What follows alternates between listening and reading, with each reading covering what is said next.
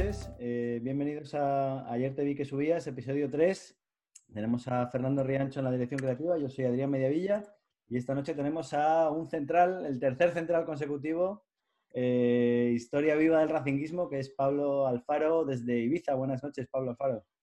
Hola, buenas noches a todos, ¿qué tal? Pues muy bien, la verdad, encantados de, tenerte, de verte después de tantos años. Eh, estaba viendo que, fíjate, eh, estuviste un periodo de 10 años sin jugar en el Racing entre tu primera y tu segunda etapa y ahora ya casi hace, bueno, hace ya más de 10 años, ¿no? Que, lo dejaste, que, nos dejaste realmente. Eh, sí, sí, bueno, que, dejé de jugar, que dejé de jugar, que, os dejaros, dejaros no es tan fácil, ¿eh? De, hecho, te, tuvimos por aquí con el Mirandés, ¿no? De, rival. Estábamos sí, sí, claro. Es cierto, es cierto. El año, el año que, bueno, hace, hace tres temporadas, el año que el, Racing no hizo playoff, ¿os acordáis? Sí. Acabó la campaña con, Carlos Pouso y no hizo playoff y nosotros quedamos primeros, pero al final no, conseguimos ascender. Sí, qué temporada aquella para nosotros, qué desastre. En fin, bueno, vamos a irnos a hace muchos años. Vamos a, arrancar en 1993, si te parece. Venga, eh, vamos. 1993, tú, eh, eres una promesa del fútbol español, eh, te había fichado el Barça de Cruyff, ahí, bueno, pues te encuentras con un equipo que venía de ganar la, Copa de Europa y, no consigues eh, hacerte con la titularidad y te llama el Racing. Yo como aficionado del Racing de aquella, ya de entonces, flipaba con un tío, claro, nosotros subíamos de segunda división, de años en, en segunda B en segunda, y de pronto llega un chaval del, del Barça de Cruyff. Eh, alucinábamos con eso. Eh, ¿No te parecía a ti en su momento un paso atrás con 23 años? Pues mira, a ver, em, eh, la situación un poco de todo, todo, lo que has comentado, que es cierto además, si me voy un pelín más hacia atrás, yo, eso, yo fui pues, un niño de Zaragoza que, poco a poco fui jugando al fútbol, tenía, pues tenía, digamos, mi profesión era estudiar, como me decían en mi casa, ¿no? Y el hobby era el fútbol, pero poco a poco la balanza pues se va desnivelando, vas siendo profesional, debutas en primera y tras tres años en el Real Zaragoza, en el Real Zaragoza hablamos en primera división, como el Racing cuando estaba en primera, pues se fija el Barça en mí, es verdad, y me voy a Barcelona, un año que fue fantástico en lo que es como desarrollo personal, y profesional, porque formar parte de un mega club de como eso es, es, algo, una experiencia única. Pero es verdad que no terminas de ser feliz porque no juegas, porque no participas y porque no te, no te sientes tan importante. Y se eh, empezó la pretemporada, la 92-93, ¿verdad? Perdón, 93-94. Y estoy, hay dos equipos, dos equipos, tres equipos que se, que se interesan por mí. Uno es el Real Zaragoza otra vez para volver, pero el Barça pues lógicamente dice, nosotros hemos pagado un dinero como para que vuelvas otra vez a jugar donde encima de los que, los que han cobrado, ¿no? Lo cual fue difícil. Otra opción en su momento fue el Albacete, el Albacete, de que también estaba en primera división, Benito Floro, pero Albacete no tenía facultad de medicina. Y otra opción fue Santander. Y Santander, como tú dices, recién ascendido, un histórico. Eh, yo no había jugado nunca, nunca, nunca en, el Sardinero. Y, bueno, y me, convenció un poco la idea, la propuesta. Javo Lureta de entrenador, Manuel Huerta de. No, perdón, Manuel Huerta de alcalde y, el presidente también. ¿Era Emilio Volado? pero, ¿Perdón? ¿Era Emilio Volado o ya no era Emilio No, no, no, no, posterior, posterior, posterioridad que además estuvo, estuvo de presidente un par de años y vamos, una relación muy buena con él también, y me convencieron y me fui para allá. Francisco Mora, Paco. Exacto, exacto, don Francisco Mora, exacto. Y me convencieron y me fui para allá, me fui para allá, pues bueno, a seguir jugando al fútbol en primera división, a, a, conocer, yo creo que es una de las fortunas que he tenido en el mundo del fútbol, a conocer, a conocer Cantabria y una ciudad como Santander, un equipo como el Racing, en el cual he sido, he defendido el escudo durante cinco temporadas y he sido muy feliz y es de los sitios que casi todos los años vuelvo para, para volver a, a recordar y a, y, a, seguir teniendo las, cultivando las amistades que tengo allí en Cantabria. Y, y, así fue, así fue. Y ya te digo, bendita la hora, ¿eh? porque dejé de, dejé de estar en un gran equipo, pero formé, empecé a formar parte de una gran familia, ¿no? Como los racinguista. Qué bonito.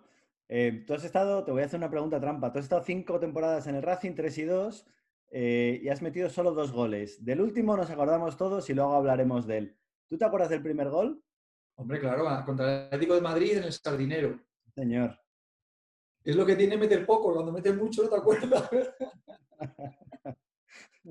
no te he pillado, muy bien ahí. Em, bueno, si quieres vamos a hablar un poquito de Yosu. Eh, tú llegas en la 93-94, haces dos temporadas y a la tercera es cuando está entrenando Miera, 95-96, y a mitad de temporada eh, lo destituyen y, llega Nando de, entrenador. Nando, que ya era ayudante de, Vicente Miera, ¿no? Em, bueno, ¿cómo se vive o cómo vives tú desde dentro del vestuario, ya siendo, entiendo que ya tendrías tu peso específico en ese vestuario, todo el problema entre Vicente Miera y Quique Setién? ¿Cómo lo vives? Bueno, pues a ver, al final es verdad que te, afecta, te afecta, porque es una situación... Nando ya llegó la temporada anterior con Vicente Miera, ¿eh? porque la primera campaña de Racing cuando asciende es con Javo y Lureta, y la segunda ya viene Vicente con Nando de segundo, ¿no? Esa primera campaña, que, es muy buena además, porque si recordáis aquel 5-0 al Barça, al 3-1 al Madrid, bueno, ¿quién, ¿qué Racingista no lo recuerda, no? Eso era, eso era tocar la, tocar la gloria. Y, pero es verdad que la siguiente campaña ya fue más complicada, ¿no? Y bueno, hubo, un momento, es verdad, hubo un momento Quique Quique, bueno, pues siempre ha sido Quique tiene en Santander, el jugador más querido, el ídolo de la afición. Y hubo un momento en el que, bueno, con Vicente, que también Vicente Mira, pues ha sido un hombre de un currículum importante en el mundo del fútbol nacional, seleccionador, oro olímpico, o sea, alguien top. Y hubo un momento, es verdad, en el que, pues eso, en el que, en el que se rozaron más de la cuenta, ¿no? Y hubo, digo, una situación difícil en la cual, en la cual pues bueno, pues eh, pues quiero recordar ¿no? que hubo un día en el cual unas declaraciones a la opinión pública, grupos municipales políticos poniéndose de acuerdo cuando, cuando es muy complicado que se pongan todos de acuerdo, pero hay una causa común y que dio, pues eso, que dio con el equipo mal situado y con, bueno, y con que Nando al final pues, cogió las riendas del, del, usuario del club. ¿no? Y cuando entra en ese vestuario, ahora ya como primer entrenador, eh, ¿tú recuerdas un poco cuál era su discurso? ¿Qué es lo que, es lo que os pide? Nando. Sí. Mira, yo Nando tengo un recuerdo eh, fantástico a nivel personal y profesional, ¿no? Sobre todo a nivel personal por la cercanía y porque, y porque era, era un tipo con los códigos de antes, con los códigos de antes, pero los tenía muy marcados, ¿no? muy de los suyos y claro, lo que pasa es que los suyos a veces, los suyos, eh, había gente del club que tampoco él consideraba que eran de los suyos, ¿no? Entonces, sí, muy de comprendía muy bien al futbolista porque él además había tenido experiencias tanto de futbolista como de entrenador en clubes de inferiores categorías, pasando penurias diferentes a la primera división y todo eso le forjó muy mucho su carácter. Y luego es verdad que, él al final, futbolísticamente, yo creo que tenía los conceptos claros, no te complicaba absolutamente nada la vida, eh, porque entonces también es verdad que el fútbol de entonces era menos táctico, era más físico, más emocional. Y cuatro ideas muy bien definidas, muy bien marcadas y sobre todo, yo creo que para mí lo fundamental de él como entrenador, yo lo que aprendí de él, era tocar la tecla adecuada en cada momento y sobre todo a nivel anímico y emocional. Sí, eh, cuando él te veía... Nos hablaba un poco... Cuando él te veía... Moratón nos hablaba mucho de esa parte, ¿no? De, que de hecho os llevaba de cena o os llevaba de cañas eh, cuando veía... Los, él decía los jueves, Moratón decía que todos los jueves os llevaba a comer o, por ahí, ¿no? Al final. Que hacía mucho, mucha piña, ¿no? Fuera del vestuario. Sí, sí, además porque luego lo recuerdas con el tiempo y eran cosas entrañables, ¿no? A ver, eh, un poco, si os ponéis en contexto, que yo creo que siempre es importante, eh, estamos hablando del Racing en primera, de la ciudad disfrutando con su equipo, de que los jugadores eh, siempre con el respeto, porque Santander para eso ya sabéis que es una ciudad muy respetuosa, pero ibas a, no sé, a mí, a mí yo iba a la facultad o iba a comer o iba a cenar o te tomabas una caña y todo el mundo súper amable. Era un poco el, orgullo de racinguista, ¿no? De, que estábamos entre los mejores. Entonces eran años muy, muy felices, eran fáciles de, de, vivir. Y yo me acuerdo, me acuerdo, me acuerdo de muchas anécdotas, ¿no? De, pues eso, de tener la típica cena que a lo mejor se acercaba la directiva y cenaban con nosotros o cenábamos con alguna peña o tal. Y Nando, pues bueno, pues era de los de acababa la cena, Y bueno, chicos, pues ya mañana entrenamiento, a, casa, son ya las diez y media, a las once, vamos a casa, que mañana hay que entrenar y tal. Y bueno, pues mientras estábamos levantando, pues él se iba al baño un momento y a, pues eso, a capitán, a dos o tres que nos conocía mal, le decía, oye, ¿dónde nos encontraremos luego? ¿Por, dónde nos encontraremos, no? Y yo, viste, pues yo qué sé, venga, que nos conocemos todos, que nos conocemos todos. Y eso a él le gustaba mucho, eso, eso hacer ese entrenamiento invisible y ese hacer piña fuera del entrenamiento y fuera del vestuario, en eso era muy bueno. ¿Tú salías, salías mucho por Santander? Yo, a ver, salir, Santander es pequeñito, ¿eh? Y cuando, cuando uno sale se entera todo el mundo. No, no era muy de salir. Era, era más, era más de, digo, de los, los jueves, es verdad, cuando cenábamos juntos la plantilla, pues oye, pues siempre te tomabas una copilla o dos y luego sí, a mí sí me, gustaba disfrutar mucho los, después de los partidos cuando ganábamos, eso sí. Eh, esos partidos de sábado por la noche, de ganar en el sardinero y luego irte a cenar, pues eso, con los compañeros, con las novias, con las mujeres y bueno, pues sí. Yo creo que uno cuando es joven y tiene esa posibilidad y, y tiene dos dedos de frente, pues tiene que también saber disfrutarlo, ¿no? No va a ser todo jugar y meterse en casa. ¿Y lo, haces eh, ahora como entrenador de, un equipo, de, de Ibiza en este caso? ¿Haces ese tipo de cosas con tus pues jugadores? Pues, con sentido común y con cabeza, sí, sí, me gusta, sí. Yo creo, además que es verdad, muchas veces fuera del entorno laboral conoces muchas veces el grupo humano que, tienes ¿no? y que manejas o del que formas parte. Y yo como entrenador, eh, a, todo, a, ver, a todos nos gusta ganar, nos gusta jugar bien y eso lógicamente es lo que nos da, lo que nos da de comer, ¿no? Pero a mí personalmente lo que más me llena de ser entrenador es el manejo del grupo, el manejo del vestuario. Eh, esa, relación humana entre todos, ese, ese preocuparte porque ves a alguien que no está bien, que le puede pasar, ese dar una palma en el, en el, hombro, ese de vez en cuando un palo, todo eso es, a mí ya digo que me gusta muchísimo. ¿no? Y creo que, que un buen vestuario es muy difícil de ganar. Desde luego. Em, también vamos a hablar luego un, poquito, te voy a preguntar un poco por ahí, ¿no? De cómo cambia el vestuario. Merino hablaba mucho de la última temporada que, estás tú allí, la última temporada de Josu, que él está de segundo. Él hablaba mucho de cómo había cambiado el vestuario del Racing desde su época de jugador hasta esa temporada 2005-2006, ¿no? Dice que, el ambiente era otro, que la profesionalidad de algunos jugadores pues era, era menor y que él lo notó muy cambiado viniendo desde fuera, ¿no? Eh, ¿Cómo es ese vestuario que tú te encuentras cuando, cuando vuelves después de tantos años?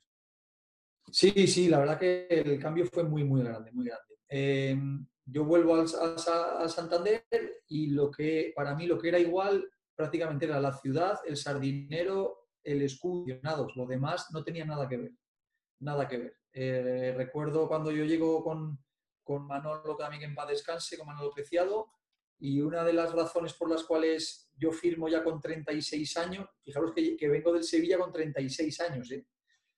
A, bueno, pues a, poder ayudar al Racing también a no, descender, porque esta, la temporada no estaba siendo muy fácil, y te encuentras un vestuario muy diferente, con ya, es verdad, todo va evolucionando, muchas más nacionalidades dentro del vestuario, pero para mí ese no es el problema. El problema fundamental es la falta de compromiso, la falta de compromiso grupal y en común y con el proyecto. Y nos encontramos con futbolistas que, bueno, que empatar, ganar o perder no les suponía gran cosa, que ir a entrenar, pues a veces para algunos también era, era más un castigo que, que una bendición, como en nuestra profesión. Y claro, yo que vengo con 36 años, yo vengo, llego pues eso de un, pues eh, el 1 de enero creo, yo llego el 1 de enero del 16, ¿no? O de, perdón, del 2006. Y, el 1 de enero, te digo, y, vengo de jugar con el Sevilla, la última eliminatoria contra el Bolton en Inglaterra. Claro, vengo de, de, un, club pues, que empezó a ganar Europas League, que empezó a estar arriba en la liga, y yo venía, pues eso, con toda la ilusión del mundo, aun con mis años, y, te encuentras y dices, narices, pero si aquí hay gente que tiene más ilusión con 32 años que gente con 21 o 23, esto no puede ser, ¿no? Aquí, y yo creo que fue, bueno, y de hecho, de hecho, eh, Manolo Preciado me lo comentó cuando firmé, ¿no? Yo, Pablo, te firmo por lo que nos des en el campo y por lo que nos tienes que aportar fuera en ese vestuario. Mm. Eso es, eso desde luego que, yo creo que también buscaba mucho eso en ti, pero luego en el campo jugaste prácticamente todo. Quiero decir, pasaste de, venir en el Sevilla, que donde estabas cada vez jugando menos, a llegas al Racing y eres titular indiscutible con 36 años. ¿Cómo, cómo adapta uno el cuerpo a, ese ritmo otra vez? Pues fíjate, es verdad, es verdad, con 36. Yo creo que lo fundamental para yo poder volver a Santander, gracias a Dios, fue pues eso, aparte del estado físico, que, es verdad que yo soy un futbolista que no tuve lesiones y eso siempre es una fortuna, pero luego el hecho de que estaba también Manuel Preciado, ¿no? Y, entonces ya Manuel Huerta de presidente. Y gente que ya me conocía personalmente. Entonces, bueno, pues puedes apostar por, ese, por un veterano así, ¿no? Pero mm. es verdad. Y además hay una anécdota muy curiosa, ¿no? Que yo, yo iba a firmar por media temporada, nada más. Media temporada. Y casi, casi cuando voy a plasmar la, la firma en el contrato, le estaba Manolo Preciado y el Presi y les digo, oye, ¿y si juego mucho no puedes renovar otro año? Y me dicen, e-, era como mirándose los dos como diciendo, pero ¿cómo que juegas mucho, Pablo, si tienes 36? Y digo, bueno, pues si quedan 20 partidos y juego 18, y se miraron diciendo, joder, si juegas 18 te ponemos otro año más. Pues venga, a firmar, vamos a firmarlo. Y, jugué 18, jugué 18. La casualidad que jugué 18 partidos, eh, todos con el Racing y bueno, lo jugué prácticamente todo, ¿no? Y gracias a Dios, pues bueno, aparte de jugar, pero el objetivo más importante que era salvarnos lo conseguimos. Y te iba a decir, ese año es, es un año, fíjate que Josu hay cuatro veces que salva el Racing, tú estuviste en la primera y en la última, pero ese año es particularmente loco, ¿no? Porque Manolo dimite a falta de cuatro partidos, dimite, que es una cosa que se ve muy poco en, un entrenador, cada vez menos además, Em, y, llega ganando y con Merino de segundo, que además era tu, compañero de defensa durante muchas temporadas. ¿Y qué es lo que os dice Nando llegando a ese vestuario? ¿Qué es lo que os pide? ¿Qué, ¿Cuál es su discurso? Pues mira, es un, es un momento, momento de, esto que recuerdas para siempre. Hay momentos en la carrera profesional de cada uno que recordamos siempre. Y yo recuerdo una derrota, la última derrota con Manolo Preciado con el Getafe en el Sardinero, además nos ganaron bien ganado. Y quedaban cuatro partidos, eh, nos enteramos por la noche, domingo por la noche, de que Manolo dimite, de que nos quedamos sin entrenador.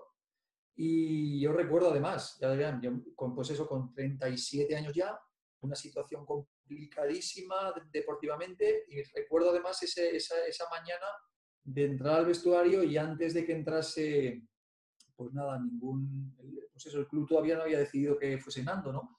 Y yo recuerdo de, levantarme en el vestuario y decirle a los compañeros, chicos, eh, ahora mismo soy el más viejo que hay aquí, eh, casi, casi, nos prohibimos todos, nos prohibimos todos, pero además eh, el que no cumpla, lógicamente, se las va a ver conmigo. Nos prohibimos el hacer declaraciones, aquí tenemos que hablar menos y agachar las orejas y currar más.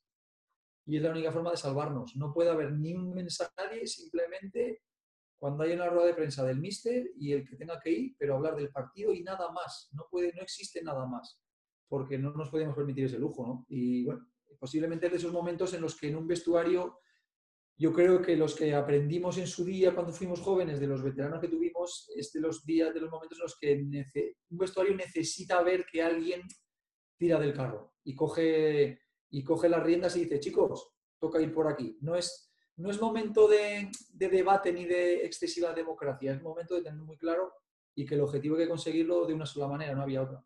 Mm. ¿Tú, notas mucha diferencia cuando tú eras, eh, cuando estás en Santander, digamos, de chaval con 23, 24 años y había veteranos, eh, Zigmantovich, Quique y compañía? ¿Notas mucha diferencia entre esa relación que tenías tú como chaval con los veteranos a la que tenías tú como veterano con los chavales más jóvenes? ¿Había mucha diferencia de trato? Bueno, el trato, eh, el trato es como nosotros los futbolistas al final somos un producto de la sociedad, ¿no? Somos chicos de, cualquier pueblo, de cualquier ciudad, que bueno, por, cualidades y por fortuna y por, circunstancias, pues vas ascendiendo y te conviertes en profesional muy joven, normalmente con, en, la élite, hablo, hablo en la élite, con un salario muy bueno y que, claro, y que eres consciente de que, de que hay muchas cosas como que sí que es verdad que vives en esa burbuja en la que conviene de vez en cuando o casi todos los días que alguien te recuerde que sigues pisando el mismo suelo que los demás. Entonces, pero es verdad, al final eso es la evolución un poco de la, pues de la misma sociedad. ¿no? Es una sociedad, antes era mucho más jerarquizado, antes, eh, digamos, la autoridad, las autoridades estaban mucho más arraigadas. Eh, los padres eran los padres, los profesores eran los profesores, eh, yo qué sé, la policía era la policía y, la autoridad estaba muy marcada y no te salías de ahí, ¿no? Pero poco a poco es verdad que, bueno, pues todo va evolucionando y, y no es que sea mejor ni peor, simplemente porque es como tiene que ser. Y eso es verdad que también te lleva a que dentro de un vestuario la juventud también evoluciona y va siendo distinta, ¿no? Y va siendo diferente y es distinta la forma de transmitirles y la forma de llegar a ellos. Ya no es tan imperativo ni tan orden y mando. Yo he, salido a jugar eh, en primera división con el Racing a un campo y las instrucciones del míster han sido una o dos y son de obligado cumplimiento y punto. Y no preguntes más. Y yo ahora a mis jugadores les tengo que decir, chicos, quiero que hagáis esto, esto y esto, y les tengo que dar el porqué, porque además si no lo hago me lo preguntan inmediatamente, ¿no? Es diferente, es diferente, hay que, hay que saber adaptarse, claro. Ha cambiado mucho. Em, yo tengo, tengo, una pregunta que, que, la verdad es que desde hace veintitantos años que pasó, eh, me lo pregunto, que es, tú te vas del Racing al Atleti, eh, entiendo que además está el factor Radomir Antich, eh, que ya te conocía de Zaragoza, bueno, es un club mucho más grande, lógicamente una muy buena oferta para ti. No te salen las cosas en el Atleti y en lugar de volver a Santander te vas a Mérida, que era un poco la competencia nuestra, ¿no? Eh, no, tuviste la oportunidad de, volver o, qué pasó ahí? Pues no, no, no la tuve, no la tuve. No la tuve, porque mira, mi marcha al Atlético de Madrid, la verdad que, bueno, y recordaréis vosotros que que también poco a poco vamos teniendo todos los años, ¿no? Ese fue el Atlético de Madrid del doblete, el de Radomir Antich. A mí me llama aquel, aquel Atlético de Madrid que, es campeón de Liga y de Copa y que jugó la última Copa de Europa antes de que pasase a llamarse Champions League, que fue ya la temporada siguiente. ¿no? Entonces era una oportunidad magnífica, una oportunidad de poder jugar en la élite, de poder jugar Copa de Europa. Lógicamente eso es un regalo que no lo puedes desaprovechar.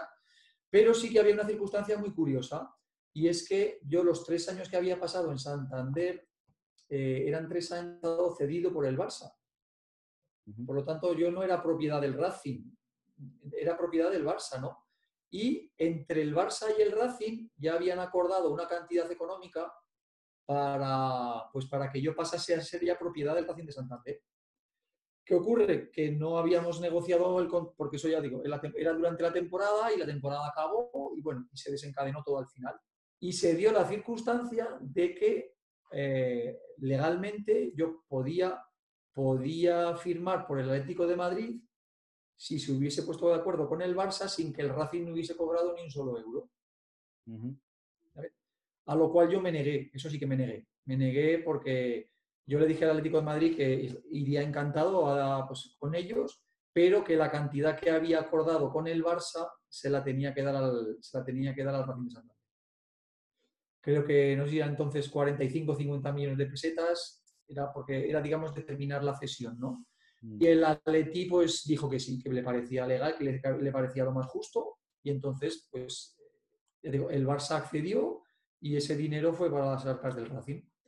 Pero es verdad que en aquel momento también entró, fue otro entrenador, otro proyecto diferente y bueno, pues ya el Racing llevó su línea, su camino y ya no, en ese momento pues no nos encontramos. Qué sorprendente esa historia. Primero tu, tu, petición, ¿no? Al final que a ti ni te iba ni te venía, eh, o, eso podría decir la gente, eh, y luego que Jesús Gil, ¿no? Al final era el presidente de Atleti, accediera a, a darle, a darle pasta al Racing en lugar del Barça. Bueno, supongo que a él también le venía bien de alguna manera, ¿no? El Racing no competía con ellos y el Barça sí. Ya, no, ya, y además porque, ¿sabes por qué? Porque, a ver, yo, yo el, ese no, no, me, no, me, no, me no me hubiese sentido bien, eh, sabiendo que eh, eh, yo di, fui muy feliz en Santander, di creo que tres años muy buenos de, de, de fútbol. Él me hizo, me hizo crecer mucho como persona también y ya te digo, me, hubiese sentido en deuda eternamente con esa situación, ¿no? Por lo tanto, a ver, a Jesús Gil, entre comillas, no le quedó otro remedio, porque fue una petición mía para firmar allí y porque además Radomir Antig le estaba haciendo mucha fuerza a él, ¿no? Para que yo fuese. Por lo tanto, Radomir Antig, recién ganado la Liga y la Copa, por ese dinero no iba a dejar escapar al jugador, ¿no? Ya. lógicamente también. Y de aquella primera etapa, vamos a cerrar esa primera etapa en Santander, eh, ¿guardas eh, amigos, compañeros con los que sigues en contacto a día de hoy o, has perdido un poco el contacto con ellos? Sí, a ver, amigos y compañeros los sigo teniendo porque, porque Santander es una ciudad en la cual prácticamente todos los años aparezco mínimo una semana. Y sí, sí, a ver, es verdad que luego el tiempo hace que, bueno, pues que te puedas poco a poco te distancias, ¿no? Pero son, es esa distancia que en cuanto llamas y quedas a la media hora dices, joder, llevamos sin vernos y parece que estuvimos viéndonos ayer, ¿no? Claro, date cuenta que fueron, yo llegué con 23 añitos, 23, 24 y 25 años en plena juventud y en una ciudad como Santander, ya digo que es, es, una, es una, maravilla, ¿no? Nos parece que estoy haciendo la pelota ahora, pero a mí es que me gusta muchísimo Santander, ¿no? Y Racing es un club que me ha marcado mucho, entonces el cariño, el cariño además siempre es, noto un cariño recíproco, eso también te lo puedo decir porque porque no me, vamos, no me duele, estoy muy orgulloso de ello. Bueno, pues vamos si quieres a tu segunda etapa en el Racing. Eh, llegas en esa temporada complicada de la que hemos hablado ya y llega el, fatídico partido contra Osasuna, ¿no? Que es eh, a, todo o nada. El otro día, por cierto, antes de llegar a Osasuna, nos contaba, eh, Moratón nos, hablaba del partido en Málaga, donde Josu se cabrea contigo y te cambia a mitad de partido. ¿Cómo eso? Mira, si no me llegas a preguntar eso, eh, te lo tengo que preguntar yo a ti. ¿eh? Porque, bueno, lo de, lo, de, lo de, aquel día fue, fue, pues eso, de las cosas que te quedan grabadas, ¿no? También para siempre. Y fue, no me ha pasado nunca jamás y espero que no me pase nunca con ningún futbolista de los míos, ¿no? Porque es verdad, es verdad, eh, se produce lo que hemos hablado antes, el, quedaban cuatro partidos de liga, teníamos que jugar en Málaga, recibir al Real Madrid, recibir a Osasuna y acabar en Villarreal. Cuatro partidos para salvarnos, no había más, o sea, era un mes. Primer partido en Málaga, es verdad, vamos allí. Eh, Nando vuelve a su tradicional defensa de tres centrales con dos carrileros y demás. Y bueno, yo soy uno de los tres centrales, ¿no?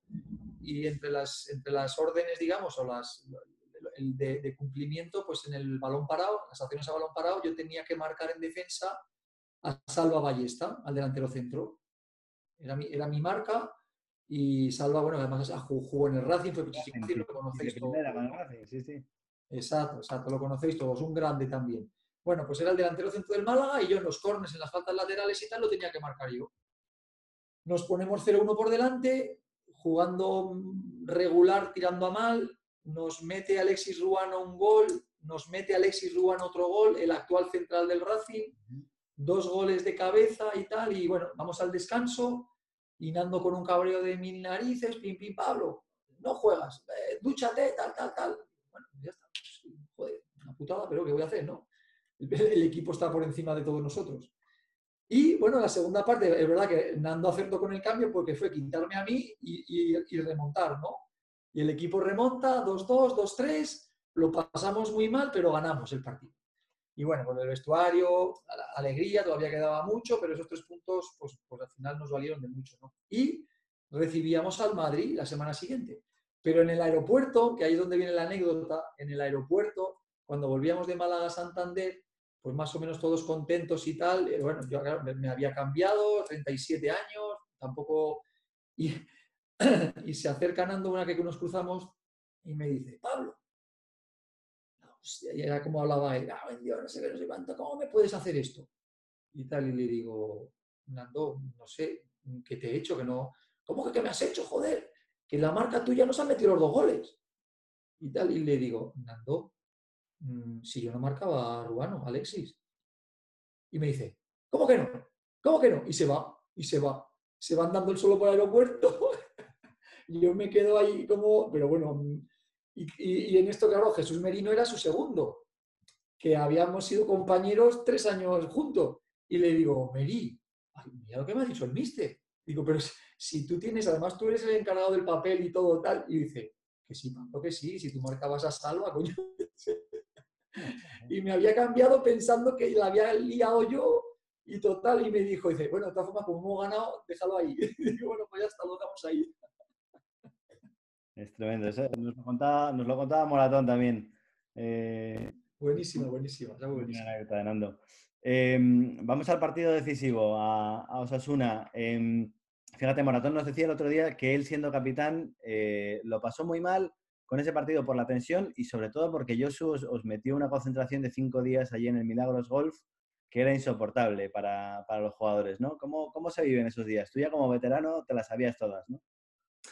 Sí, bueno, y al final, ¿sabes qué pasa? Que cada, cada técnico, Nando en ese momento pensó que era lo mejor para nosotros. Porque, bueno, nos, nos, aislaba un poco de la ciudad, es verdad que veníamos de perder otra vez contra el Real Madrid, en casa, Osasuna, aquel año jugó la, si os recordáis, llegó a jugar la Champions, o sea, tenían muy buen equipo. Y claro, la empresa no era fácil, ¿no? Y Nando decidió, pues irnos, es verdad, cuatro o cinco días allí. Recuerdo además que uno de los días nos llevó al cine a, toda la plantilla y tuvimos una plantilla en el cine y demás, un poco por hacer algo diferente. Pero sí, fue una forma de querer aislarnos y es verdad que, bueno, pues que, hay jugadores que lo llevan de una manera y jugadores que lo llevan de otra, ¿no? Y en esos momentos ya de tensión tan alta y tan acumulada, pues no es tan sencillo el, llevar, o bueno, lo menos te digo, depende cómo se gestione, ¿no? Y a lo mejor Mora Moratón, pues lo llevó peor. Pero bueno, es que entonces ya te digo, son situaciones en las que conviene no hablar mucho, callarse, trabajar y, dar, y, centrarse en el campo, ¿no? Porque lo demás eh, puede servir de excusas. Cualquiera que le digas algo te puede decir, bueno, con la temporada que lleváis, eh, callaros hacer lo que os digan y ya está. Sí. Bueno, y, llega el partido, ¿no? Eh, decisivo, eh, a, cara de perro, y tira Felipe Melo un penalti con 0-1 una arriba, y se lo para el portero, lo falla, y hay un córner, y tú vas a rematar. Un tío que había metido un gol en, toda su carrera con el, con el Racing, y pocos más en, eh, aparte del Racing, ¿no? Em, ¿A qué vas tú a ese córner, Pablo? ¿Vas a, ¿Vas a meter gol de verdad o, vas a estorbar? O, ¿Qué se te pasa por la cabeza? Pues mira, se me pasa por la cabeza, eh, yo recuerdo todavía, recuerdo todavía el silencio del sardinero. Lo recuerdo, ¿eh? porque íbamos, íbamos 0-1 y ese penalti a favor que dice, claro, eh, el porcentaje de meter un penalti es muy alto, ¿no? Y a partir de ahí, pues quedaban todavía 15 minutos de partido. Y ese silencio del sardinero cuando Felipe falla el penalti, que es ese momento en el que tienes un córner a favor hoy es un silencio absoluto y tú vas, digamos, desde la, desde la posición de central arriba a intentar, pues eso, como, teníamos entre, digamos, por lo menos ensayado las zonas de remate y demás, pero, pero esos segundos fueron eternos, eternos de decir, qué negro se ha puesto esto, se ha puesto realmente difícil. Y sí que es lo que tú dices, a ver, el final fue córner lanzado arriba y yo bien entré en carrera porque además no me fijé en nada más que en el balón y digo, o remato balón o la cabeza de que se ponga por delante o el portero se me lleva por delante, lo que sea, pero esta tiene que ser mía. Ya no sé, lógicamente, que el remate es mejor, peor, pero el hecho de ir a por ella, sí, ya te digo, y si me ponen un camión en una pared delante, me, me, me contra la pared, no tenía ningún problema en ello, y ya claro, cuando ves que él consigue rematar y ves que marcas el gol, pues fíjate la explosión de júbilo, ¿no? Porque además todavía nos queda de meter uno más. Pero ese fue, sí que fue el cambio de tendencia, el cambio de, tener el partido perdido a verlo que posiblemente lo podía ganar.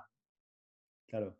Y tú, tú que eres uno de los pocos eh, exfutbolistas del Racing que ha ganado títulos en su carrera, ¿no? Tienes una UEFA, tienes una liga con el Barça. Em, ¿Es comparable ganar un título con, una salvación en extremis como, como esa del Racing con, con Osasuna? Pues mira, es una pregunta magnífica, magnífica, porque porque como tú dices, es verdad, tenías, cuando tienes la fortuna de, ganar títulos, de levantar Copa, Supercopa, la Liga, eh, es, algo, a ver, es, el, el, sumum ¿no? del éxito profesional.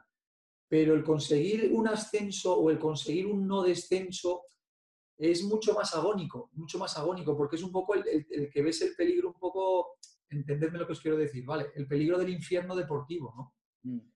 Y además, todos sabemos, aparte de infierno deportivo, conlleva infierno económico, descenso. Hasta la ciudad se ve de segunda división. Cuando estás en primera, todos te ven de primera. Cuando estás en segunda, bueno, estás, sigues siendo quien no es lo mismo. Es verdad. Y en ese momento, para mí siempre las salvaciones del Racing son como cuando entras en, eh, cuando, cuando hay otros clubes que llegan a jugar la Champions, ¿no? Otros clubes que llegan a jugar la Europa League es que esa Europa del Racing es quedarte en primera división. Y ahora, claro, ahora cuando ya en Santander se lleva ya tanto tiempo sin verla y sin tocarla que parece que parece puede ser hasta utópico, ¿no? Pero, pero son, son momentos que te quedan grabados para siempre. Y ese fue uno de los días grabados a, fuego. Sin duda, yo creo que hablábamos el otro día también con, Moratón, que estuvo también en otro partido contra Sosuna, que es cuando el equipo se mete en UEFA por primera vez, y él decía que, probablemente la emoción fue más fuerte con la salvación que con la clasificación para la, para la Europa League, ¿no? Em, sí, sí, es que ya te digo, es comprensible, porque además, es que digo, si te metes en el contexto, es un poco hacer un, ejercicio de, de, visualización, ¿no? El estadio lleno, la agonía de saber que te vas a segunda si no el 0-1, el fallar el penalti y luego de repente, pom, pom, pom, pom, pom. Y claro, cuando empieza ya el árbitro, pues imagínate, aquello ya fue, aquello ya fue uno, yo creo que uno de los días más bonitos que se han podido vivir en Sardinero. Bueno, tú de hecho acabaste eh, yéndote a Indoven, ¿no? A ver la final de la UEFA del Sevilla, de tu Sevilla. Sí, señor, sí, señor. Sí, señor, con permiso del club, ¿eh? Tenía, tuve permiso del club. Pero yo creo que fue, ahí, ahí estuve vivo y aproveché el momento. aproveché el momento. También, también es cierto otra cosa, y también lo tengo que decir, y, bueno, en, aquel, aquel, día, aquel día que nos salvamos contra, contra Osasuna, como os he comentado antes, eh, yo tenía que si jugaba 18 partidos, de los 20 que en teoría podía jugar, renovaba un año más el contrato, ¿vale? El partido contra Osasuna supuso mi partido número 17, me quedaba uno por jugar, que era el último de liga el último. Y entonces, yo recuerdo, eh, recuerdo, digamos, dos, cosas que se, que se te quedan grabadas para siempre. La primera, la primera, esa misma noche con, con Manuel Huerta de presidente, celebrando, pues eso, la salvación, ya en Villarreal íbamos a competir, pero ya estábamos salvados matemáticamente, ya un poco, como quien dice, de, bajas un poco la activación, ¿no? Y yo recuerdo, pues no sé, dos de la mañana, tres de la mañana, Cogí a Antoñito, que era el delantero centro, le recordáis también, sevillano que metió el segundo gol, y le dije, Antonio, vente conmigo, vamos a ver al presi, al presi vamos a ver a Don Manuel. Y, tal, y él, como, hablaba el quillo, pero ¿qué le va a decir ahora? Que son las dos de la mañana, hombre, pero vente conmigo, tú calla y ven, tú calla y escucha. Y me lo llevo conmigo y digo, oye, don Manuel, hombre, joder, los goleadores. Bueno, y digo, pues es que vengo a pedirte un favor. ¿Un favor qué quiere? Digo, pues mira, que el miércoles juega el Sevilla la final de la primera final europea en toda su historia y nosotros, pues eso, hemos estado en el Sevilla, somos tal, somos cual, y nos gustaría ir. Y me acuerdo que nos dijo Manuel Huerta, iros a hacer puñetas donde os dé la gana, como si no queréis volver. Dice, me habéis metido tú el primer gol, tú el segundo, nos hemos salvado. Dice, iros a hacer puñetas, vamos, no, no tengáis ningún problema que tenéis permiso del club. Y así hicimos, así hicimos. Nos fuimos y ese fue, te digo, una de las cosas que, recuerdo. Y la otra, porque ese partido fue un miércoles y nosotros nos fuimos, nosotros entrenamos el miércoles por la mañana y después de entrenar nos duchamos rápidamente y nos fuimos para Holanda. O sea que no nos, no nos, perdimos ni el entrenamiento del miércoles, ¿vale? Pero el lunes, el lunes, ese lunes post Osasuna, pues también, pues eso, eh, antes hubo entrenamiento, muy poquito y tal, y yo fui a hablar con Nando y dije, mister, me gustaría comentarte una cosita y tal. Y le comenté, digo, mira, mm, eh, me queda un partido para acabar la liga, a mí me queda un partido para renovar y ¿no? Poco estoy en tus manos, estoy en tus manos. Imaginaos que, pues que por lo que sea el club o él eh, considera oportuno que no, con 37 años, pues que no, que ya está, que mi época ha acabado y ya está, ya Villarreal no me convoca y se acabó mi, periplo en el Racing, ¿no? Mm. Pero me acordaré siempre en el vestuario que me dijo, Pablo, estate tranquilo, de que en Villarreal juega Pablo y 10 más. Hostia, qué bonito. Juega Pablo y 10 más. Y esa es de las cosas que, que por eso muchas veces cuando hablas de, un entrenador le, tienes tanto cariño como persona por muchas cosas, ¿no? Pero esta, por ejemplo, entre ellas. Mm. Muy bonita. Esa historia, esa historia yo creo que no, no se había contado. De, pues es verdad, es verdad. Yo creo que, Nando merece que la cuente. Desde luego, desde luego. Em, y de hecho, bueno, pues al final renuevas para la temporada siguiente eh, y justo es la temporada donde la fortuna del Racing empieza a cambiar, ¿no? De, equipo que estaba en el descenso, esa 2007-2008 es cuando se empieza a montar el equipo que luego al año siguiente con Marcelino clasificó para, para UEFA. Eh, te voy a hacer una pregunta muy, muy, dos preguntas de esa temporada. Una, llega un delantero que se llama Nikola Zigic y tú has vivido a Zigic y a Ratchenko en el Racing. ¿Con, cuál te quedas de los dos? Ostras, es que son tan diferentes, tan diferentes. Yo creo que para, para como jugábamos con Irureta y con Nando, me quedo con Rachenko. Y para la forma de jugar con Miguel Ángel Portugal, me quedo con Zigic. Me quedo con Zigic. Porque yo creo que eso además son dos delanteros muy distintos, pero que, eh, que, que, amoldas un poco, amoldas el equipo a ellos, a sus características. Porque al final tenían una gran virtud, que eran un poco los finalizadores, ¿no? Mm. Y los que prácticamente todos los balones de ataque o, lo, finalizaban ellos o el último pase era de ellos. Entonces yo digo, creo que fueron dos, han sido dos estrellas en el Racing de Santander y gente que, pues eso, que siempre cuando los nombras te, acuerdas de ese Racing de primera división. Sí, qué tiempos. Ojalá, ojalá vuelvan. Eh, la, última pregunta. Sí, volverán, volverán, ya lo veréis, volverán. Ojalá. Y contigo, y contigo de entrenador, si puede ser. Bueno, eso ya sería la repera, pero y, si no, también volverán. Hay que, soñar que es gratis, Pablo. Em, última pregunta de, esa etapa racinguista. Tu último partido en el Sardinero es un partido contra el Betis, eh, último partido de la temporada, eh, y el estadio te da una ovación de, esas que no se, no se olvidan. ¿no? ¿Cómo vives tú? Es tu último partido como profesional después de casi 20 años de, carrera. ¿Cómo, ¿Cómo, lo vives ese día? Pues otro día especial. Por eso decía así como, ¿cómo no le voy a tener cariño a Santander, no? Porque, porque es una ciudad y un equipo y el Racing que me ha dado mucho, me ha dado mucho. Entonces siempre estás, siempre tienes esa, esa gratitud casi eterna, ¿no? bueno, pues es el, pues como dijo el gran Andoni Zubizarreta el día que se retiró, que es el momento en el que le, abordó la televisión y le dijo, bueno, ¿y ahora qué, no? ¿Y ahora qué? Y el ahora qué es, pues, pues que se acabó el recreo se acabado el recreo.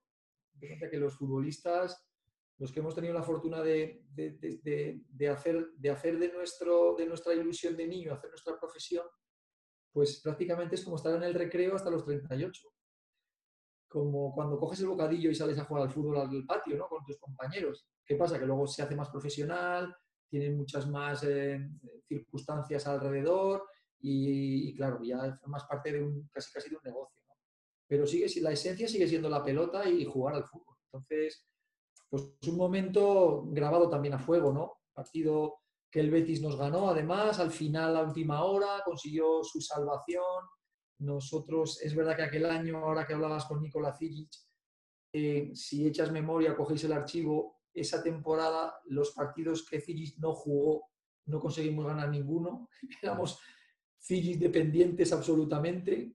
Y bueno, y ya te digo, y fue momento de eso. Y luego ya el cambio, de, el detalle de, del mister de Miguel Ángel Portugal, de hacerme, de dejarme, digamos, cuando quedaban 5 o 6 minutos, de cambiarme, de, tener la ovación del sardinero de mi público, de que estaba esperándome mis, mis tres hijos de entonces, en, pues eso, en el, con mi mujer, en la, prácticamente dejar, dejar de pisar el rectángulo y ya está, y se acabó, y se acabó el sueño de ser futbolista. Se acabó tu carrera, pero sigues ahí en, entrenando y, en un vestuario, ¿no? Que es, eh, que es lo Sí, sí, sí. Sí, yo siempre, siempre sigo diciendo ¿no? que mi hobby es la medicina, porque me sigue gustando mucho, pero nunca la he ejercido cobrando, cobrando. ¿eh? Eso no lo he hecho, sin cobrar sí, pero el fútbol me sigue atrayendo muchísimo. ¿no? Y, bueno, pues creemos que el, el, león sigue rugiendo y, y en el césped, aunque sea ya en los banquillos, pues también podemos aportar. Oye, te, dejo con un comentario solo que, de, que te lo comunicamos como afición de Santander, porque a ti en el fútbol español se te acusa mucho de, leñero, de que tienes muchas tarjetas rojas y tal. Y nosotros en Santander, siempre que se saca ese tema, nos miramos extrañados porque para nosotros el que metía caña ahí era Merino. Y de hecho a Merino le cantábamos Merino Mataló. Que, para nosotros tú no, eras, tú no eras el leñero, el leñero era tu, tu, colega, ¿no? Entonces, bueno, pues nada, que lo sepas, que, que nosotros siempre te defendemos. te dicen eso. y, de, y, de, paso le mando un abrazo fuerte también a Jesús Maya Un fenómeno, Jesús. Que, seguro que se enterará de que estamos charlando. Sí, sí, sí, seguro que lo ve porque él nos, nos sigue mucho por Twitter. Pablo, eh, muchísimas gracias, ha sido un placer tenerte eh, y bueno, pues eh, agradecerte todos tus años en, el Racing y esperamos poderte ver algún día por allí en el banquillo. Pues muchas gracias a vosotros por, acordaros de mí. Creo que yo he pasado un rato muy fantástico con vosotros charlando de, todas nuestras aventuras racinguistas y, bueno, el pasado está ahí, el presente también y el futuro, pues quién sabe, ¿no? Yo eh, deseo que vea al Racing pronto en primera división. ¿Eh? Esté quien esté, pero que vuelva, vuelva al sitio que debe de estar, que es la primera división. Ojalá. Muchas gracias, Pablo, y suerte para el playoff con el Ibiza. Muchas gracias, amigos.